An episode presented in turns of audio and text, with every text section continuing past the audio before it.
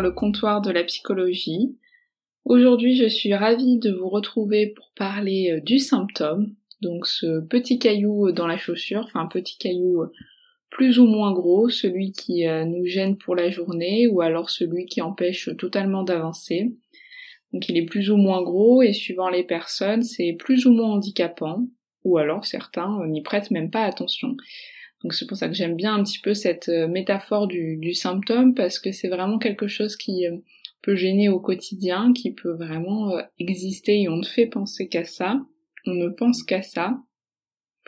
Ou alors voilà, en fonction des personnes, c'est vraiment le petit gravier, mais bon, on se dit qu'on peut s'y habituer et que et qu'on n'a pas besoin de défaire toute notre chaussure pour l'enlever. Alors donc dans un premier temps, le sens général du symptôme, les symptômes d'une maladie, c'est ce qui concerne euh, les troubles que l'on observe dans la maladie. En médecine, euh, le symptôme, c'est un signe, c'est objectif, ça aide à donner un diagnostic. On peut donc euh, observer les symptômes, les décrire et ça permet voilà d'affiner le, le, nom de la maladie, de trouver le diagnostic, de parler entre collègues et puis le patient d'expliquer ce qui lui arrive. Donc voilà, le, symptôme, c'est ce qu'on observe, ce qu'on voit. Ça peut être euh, conscient, c'est partagé, c'est euh, le reflet de ce qui ne va pas. On parle de conflit en psychanalyse. Euh, on parle de conflit parce que d'un point de vue médical, donc ça veut dire que le symptôme c'est la représentation d'une dysfonction d'un organe, par exemple en tout cas, mais aussi euh, en psychanalyse, en psychologie, on parle de conflit psychique, donc c'est-à-dire que la, dysfonction, elle concerne plutôt euh, la pensée, donc quelque chose euh, qui, qui ne tourne pas, ou qui en tout cas n'est pas souple, qui reste peut-être difficile à intégrer, à surmonter, etc. Alors c'est vrai que moi je vais pas forcément m'intéresser aux, aux, symptômes d'un point de vue médical parce que je pense que tout le monde a un petit peu sa représentation et, euh, et, ce qui est le plus intéressant c'est de le voir d'un point de vue euh, de la psychologie, comment nous en tant que psychologue et comme euh, comment il peut être pensé et intégré et dans un suivi thérapeutique mais aussi dans la rencontre avec les personnes qui, qui viennent nous voir. Alors en premier point, je vais directement lancer l'idée de la fonction du symptôme. Donc, comme je disais, en psychologie, on s'intéresse au sens de ce conflit, donc au sens de ce qui dysfonctionne, c'est-à-dire à sa valeur fonctionnelle. Le fait de penser que le conflit a une valeur fonctionnelle, ça veut dire donc qu'il a une fonction, un sens, pour résoudre quelque chose qu'on ne comprend pas a priori. Le symptôme, pour moi, c'est vraiment le moyen d'expression. C'est ce qui désigne que quelque chose ne va pas, et, donc ça a le but de se montrer. Parce que c'est vrai que dans le, dans le symptôme, c'est aussi l'idée que c'est une vision aux autres. Souvent, ça, ça, se voit, ça se parle, ça s'explique, on, on, en est conscient qu'on a ce symptôme-là. Donc, toujours dans cette pensée que le symptôme a une fonction, cela vient faire un pas de, du côté d'une vision assez négative du symptôme, comme celui qui dérange et qu'il faut absolument éliminer le plus rapidement possible, de façon euh, mécanique, toujours dans une société où euh, tout euh, doit être rapide, efficace et on retire quelque chose. C'est vrai que de, de mon métier, je vais me positionner dans quelque chose de différent. Donc l'idée c'est pas de valoriser le symptôme, mais en tout cas de lui donner parole et de pouvoir l'entendre pour comprendre ce qu'il vient dire. Freud disait que le symptôme d'ailleurs c'était euh, la voie vers l'inconscient. Donc euh, j'avais déjà utilisé, il me semble, cette expression où, euh, où en fait on retrouve l'impression que le, symptôme peut être un moyen d'expression et, c'est ça qui va permettre d'associer. Il faut le percevoir dans une quête de sens. Par exemple, euh, dans mes études, il y avait une métaphore qu'on nous avait donnée que je trouvais vraiment intéressante. C'était la métaphore de l'iceberg. Donc en fait, la, le symptôme, c'est la partie visible de l'iceberg, c'est ce qu'on voit. Et, euh, et ce qui est enseveli, c'est par exemple un traumatisme, donc ce qu'on voit pas. Mais en tant que sujet, quand on a un symptôme, on, on est dans le côté visible de, l'iceberg, donc on, est conscient, encore une fois on peut le partager, on le ressent, mais le symptôme des fois est aussi la couverture de ce qu'il y a derrière, donc la partie ensevelie. Alors directement, selon moi, pourquoi il ne faut pas s'intéresser uniquement aux symptômes? Donc de mon point de vue et du point de vue plus psychanalytique, euh, parle du fait que s'intéresser uniquement aux symptômes, c'est passer à côté de ce qu'ils signifient.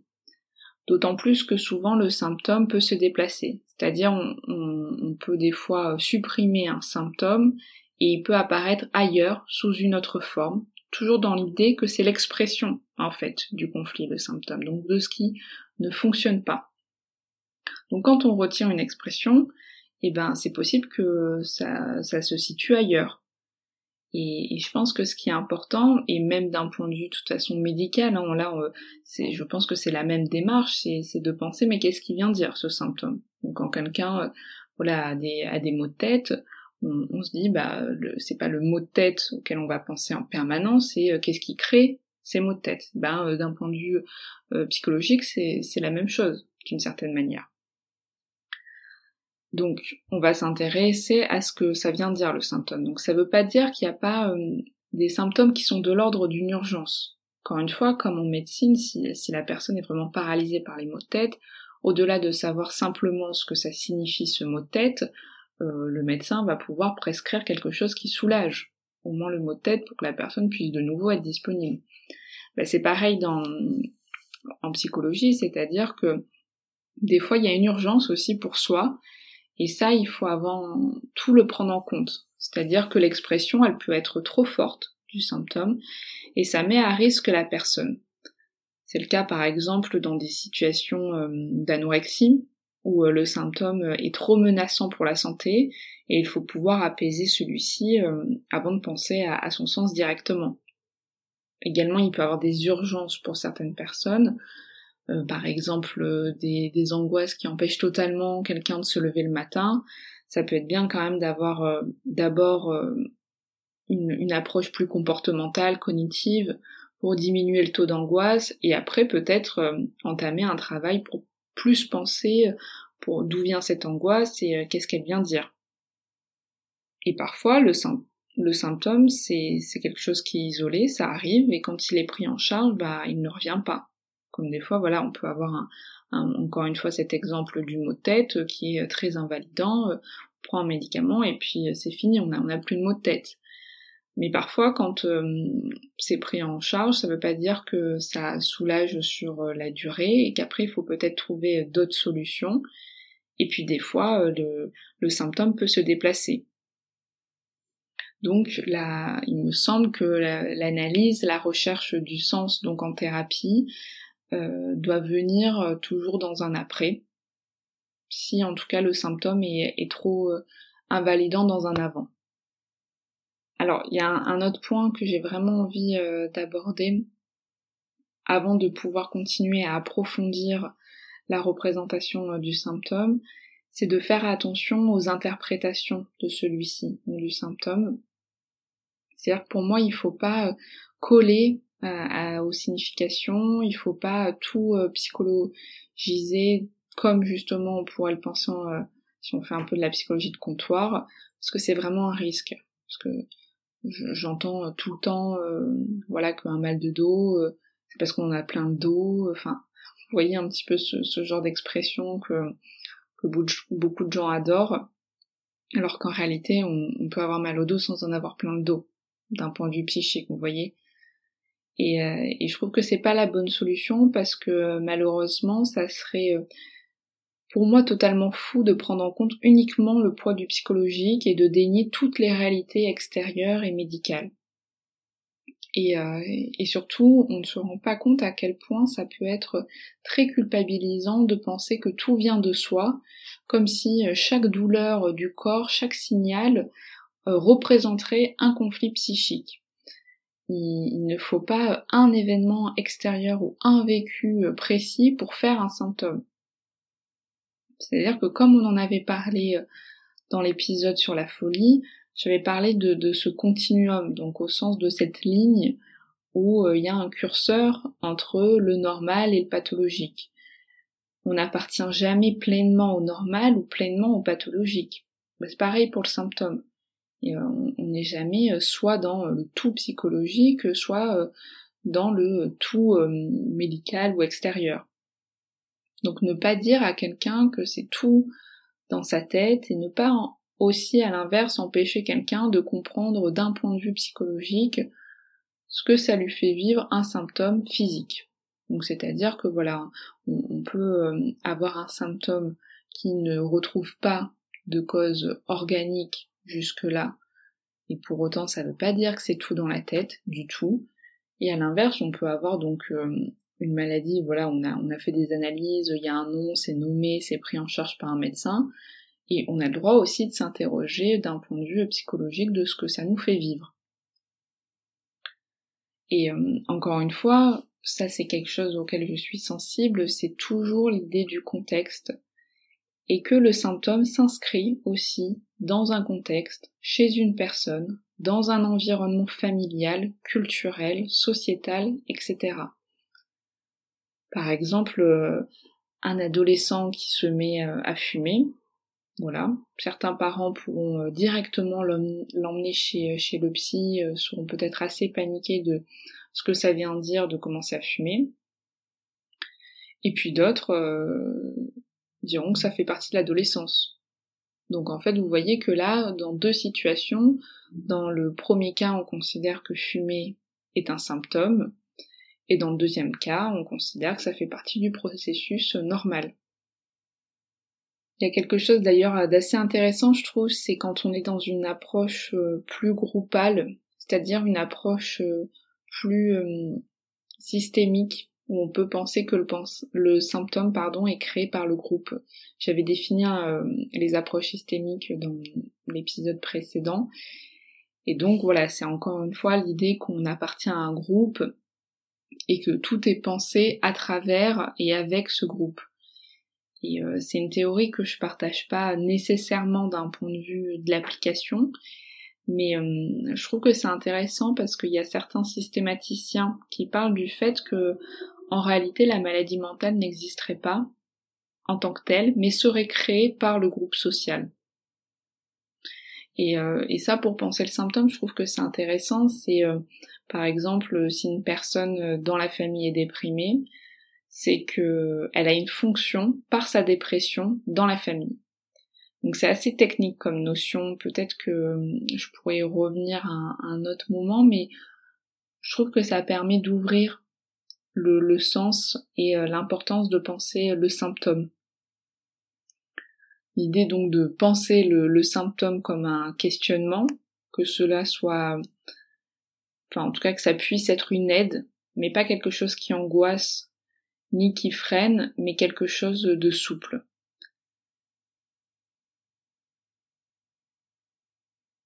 Donc quand on a un symptôme d'un point de vue qu'on pourrait qualifier de plus psychologique, euh, il faut d'abord accepter que ce n'est pas conscient, c'est pas parce que on a quelque chose qui est plus invalidant euh, dans, notre quotidien, qu'on l'a choisi et que c'est conscient, pas du tout, euh, on n'y peut rien.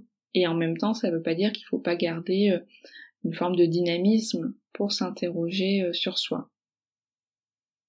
À côté, il y a aussi le droit de garder aussi son symptôme. C'est un petit peu particulier de le dire comme ça, mais encore une fois, certains ne se sentent euh, pas en difficulté. C'est comme là quand euh, j'ai commencé à dire le, caillou dans la chaussure, bah c'est pareil. Hein. Vous savez, il y a toujours des personnes où elles ont un mini gravier et puis euh, faut directement s'arrêter parce qu'elles peuvent plus avancer. Et d'autres, euh, ils peuvent avoir un caillou entre coincé sur le petit orteil et pourtant, bah, leur journée, elle va se passer comme d'habitude. Ils arriveront à totalement faire abstraction de cette sensation. Bah, c'est pareil. D'une certaine manière, on peut euh, laisser totalement quelqu'un euh, qui a euh, un symptôme qui ne l'invalide pas, alors que si nous on vivrait, ça serait peut-être beaucoup plus invalidant.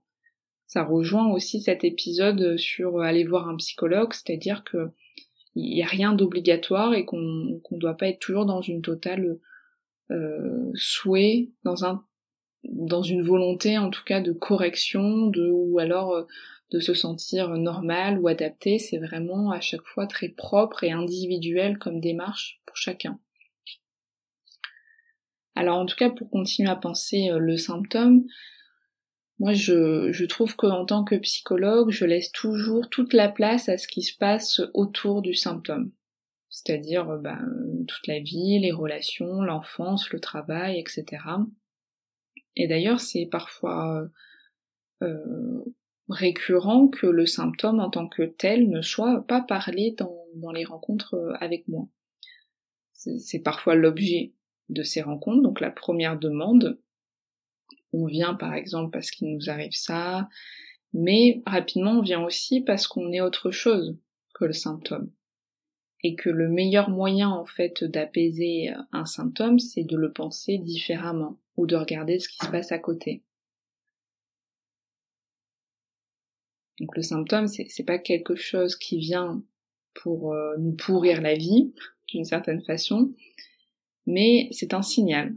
C'est ce, que, ce qui vient représenter le conflit et qui pour le moment n'a pas trouvé d'autres réponses, d'autres moyens d'expression que ce que ça nous fait vivre, euh, voilà, euh, en termes de symptômes. D'ailleurs, ça me fait penser que je pourrais faire un épisode sur euh, le psychosomatique.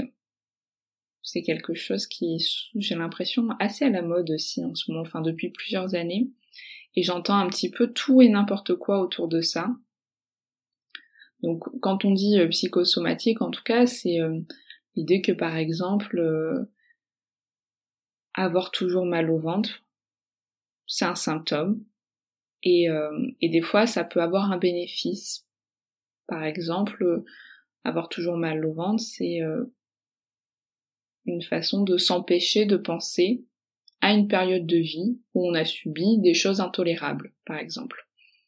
Donc ça, c'est vraiment quelque chose euh, de, de, très brut hein, en termes d'interprétation. Ne le prenez pas du tout comme quelque chose de, de l'ordre d'une vérité. Pas du tout, là clairement je fais de la psychologie de comptoir, mais c'est juste pour illustrer euh, ce que je veux dire. Donc c'est-à-dire que ça veut pas dire que ce mal de ventre n'existe pas. D'un point de vue somatique, il existe, on peut même retrouver des choses euh, autour des examens médicaux par exemple, mais ça veut pas dire que d'un point de vue psy, il n'a pas aussi euh, des effets. Donc voilà, de, de ne pas penser à certaines choses, etc. Donc là, par exemple, c'est le cas d'une situation où le symptôme se situerait plutôt dans le corps, et, euh, des fois il peut se situer plus d'un point de vue euh, psychique, c'est-à-dire par exemple euh, une phobie sociale. On peut se dire que a priori la personne elle peut pas être avec les autres, mais on peut aussi le penser différemment. Dans la phobie sociale, ça peut être aussi l'idée qu'à l'inverse, la personne, si elle est trop proche des gens, elle devient euh, par exemple beaucoup plus euh, dépendante, elle a besoin énormément euh, du regard des autres, d'être entourée. Et c'est peut-être parce que elle en a trop besoin que, que ça devient trop dangereux et que le symptôme est là aussi pour la protéger. D'une certaine façon, c'est une tentative en tout cas de résolution du conflit. C'est, en ça qu'il faut vraiment le penser. C'est, un échec s'il est invalidant, parce qu'en effet, une phobie sociale, c'est invalidant. Euh, mais il faut le percevoir, encore une fois, pas toujours dans une dynamique trop négative du symptôme, même si on le vit comme tel, mais se dire que ça, c'est une tentative, c'est quelque chose qui vient essayer de résoudre le conflit. Donc le symptôme en psychologie, c'est toujours, en tout cas, euh, c'est perçu comme la couverture sur ce qui ne fonctionne pas, sur ce qui ne va pas. C'est pour ça que, à mon avis, de mon point de vue euh, et comment moi je travaille, je trouve que si on travaille à fond sur la phobie sociale chez une personne, sans interroger sur ce qui se passe autour pour elle, il y a un risque que si on enlève le symptôme phobie sociale et qu'elle puisse de nouveau être avec des personnes, sortir, euh, être entourée de groupes, bah, il peut avoir un nouveau symptôme qui se crée, pour se défendre de ce qui n'allait pas au fond, c'est-à-dire donc euh, la dépendance affective par exemple, si je garde cet exemple. Voilà, j'espère que c'est compréhensible, c'est l'idée que euh, on n'est pas obligé d'être toujours dans le fait de supprimer quelque chose. Et que des fois c'est pas la meilleure option de supprimer. À part si voilà, je trouve que dans le cas de, de situations où euh, je, trouve ça très complémentaire et très aidant les, euh, les thérapies plus comportementalistes quand le symptôme est trop invalidant. J'espère là en tout cas avoir bien pu expliquer le sens que peut avoir des symptômes dans leur valeur fonctionnelle et dans la possibilité de leur laisser parole, tout en faisant un pas de côté pour comprendre qu'est-ce que vient euh, masquer le symptôme. Donc j'ai décidé de, de faire un, autre épisode la semaine prochaine qui sera autour de la guérison, parce qu'en fait je pense que c'est en cela qu'on peut être dans une démarche différente pour le psychologue, c'est-à-dire de se distinguer d'une démarche médicale qui cherche à supprimer un symptôme, à le guérir, et se situer dans mon cas, dans une pensée plus analytique, on ne va pas en premier lieu chercher à éteindre le symptôme. Donc j'ai préféré faire voilà deux sujets distincts, mais qui selon moi, euh, le symptôme ne va pas sans la question euh, de la guérison, ou en tout cas euh, de vous allez voir, j'en parlerai mieux la semaine prochaine, mais de ce que ça vient dire chez le psychologue guérir. Donc c'est les deux épisodes qui vont clôturer la saison 1 où on aura abordé de, de façon euh, assez globale juste le parcours de ce qui peut mobiliser l'envie d'aller voir un psychologue, comment, pourquoi et qu'est-ce qu'on peut peut-être y attendre en termes justement de résolution euh, de conflits, encore une fois toujours dans, dans cette représentation du symptôme, et donc de guérison, même si vous allez voir vous imaginez bien que je vais peut-être un petit peu critiquer ce, terme de guérison de mon point de vue euh, de psychologue. Voilà, j'espère que cet épisode euh, vous a plu, qu'il a pu vous intéresser et, euh, et, proposer des pistes de réflexion autour de ça. Je vous retrouve donc la semaine prochaine pour l'épisode sur la guérison. N'hésitez pas à le partager, à mettre 5 étoiles si vous êtes sur iTunes, à le commenter et donc à diffuser aux personnes qui pourraient être intéressées par ce sujet-là. Voilà, je vous dis à bientôt. Salut Thank you.